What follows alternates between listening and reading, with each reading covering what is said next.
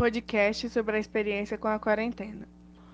Como você processou a ideia do isolamento social?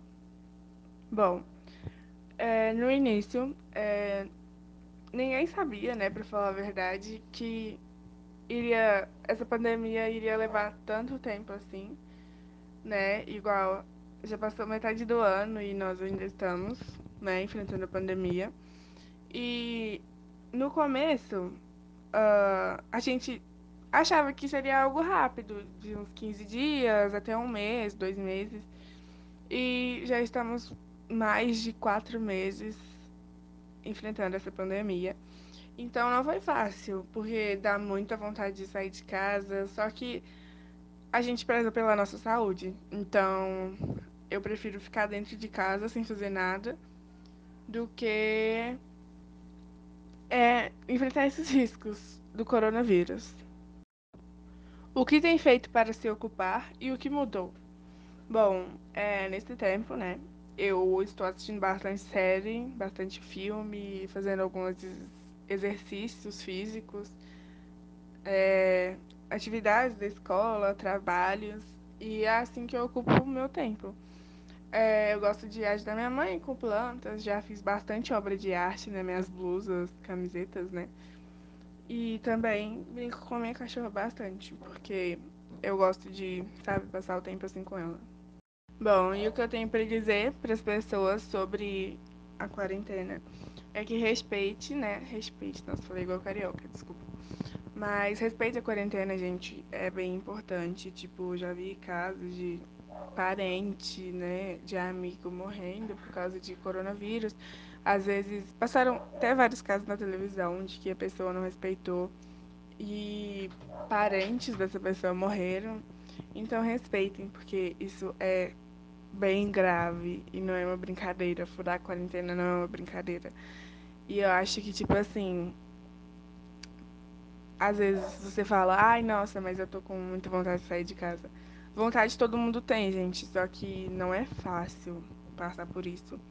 E às vezes você fala, ai, mas eu só encontrei um amigo. É melhor você prezar pela vida sua e pela do seu amigo e esperar até a quarentena passar do que vocês se encontrarem e pegarem sem ter nenhum sintoma, passar para algum parente, ou então ter algum sintoma mais grave e levar até outro ponto bem mais grave. Então respeite, porque isso é bem grave e não é uma brincadeira e nunca foi e nunca vai deixar de ser.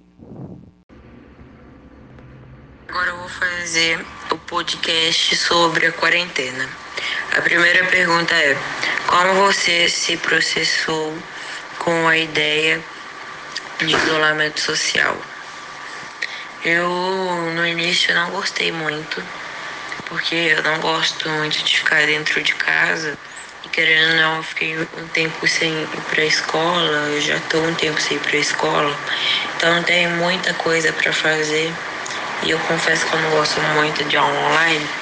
Então era meio entediante, meio chato, mas como a gente precisa para poder ficar prevenido do coronavírus.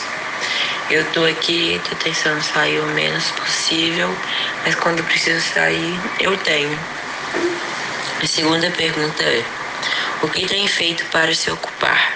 E o que mudou? O que mudou é que eu não faço muita coisa para me ocupar. Não tenho muita coisa. Eu só faço academia, estudo, durmo, como.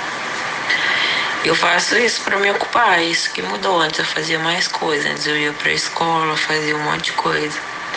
Mas agora, nesse isolamento social, eu não tenho muita coisa para eu fazer. A terceira pergunta é: o que você tem a dizer para as pessoas sobre a quarentena? E dê uma dica. Então, o que, que eu tenho para dizer é que fiquem em casa se protejam contra o corona, se higienizem. E a quarentena é uma coisa bem ruim, na minha opinião. Eu não gosto muito. Por isso, por isolamento social, a gente não consegue é, conversar direito com as pessoas, a gente não pode ter contato por causa da quarentena.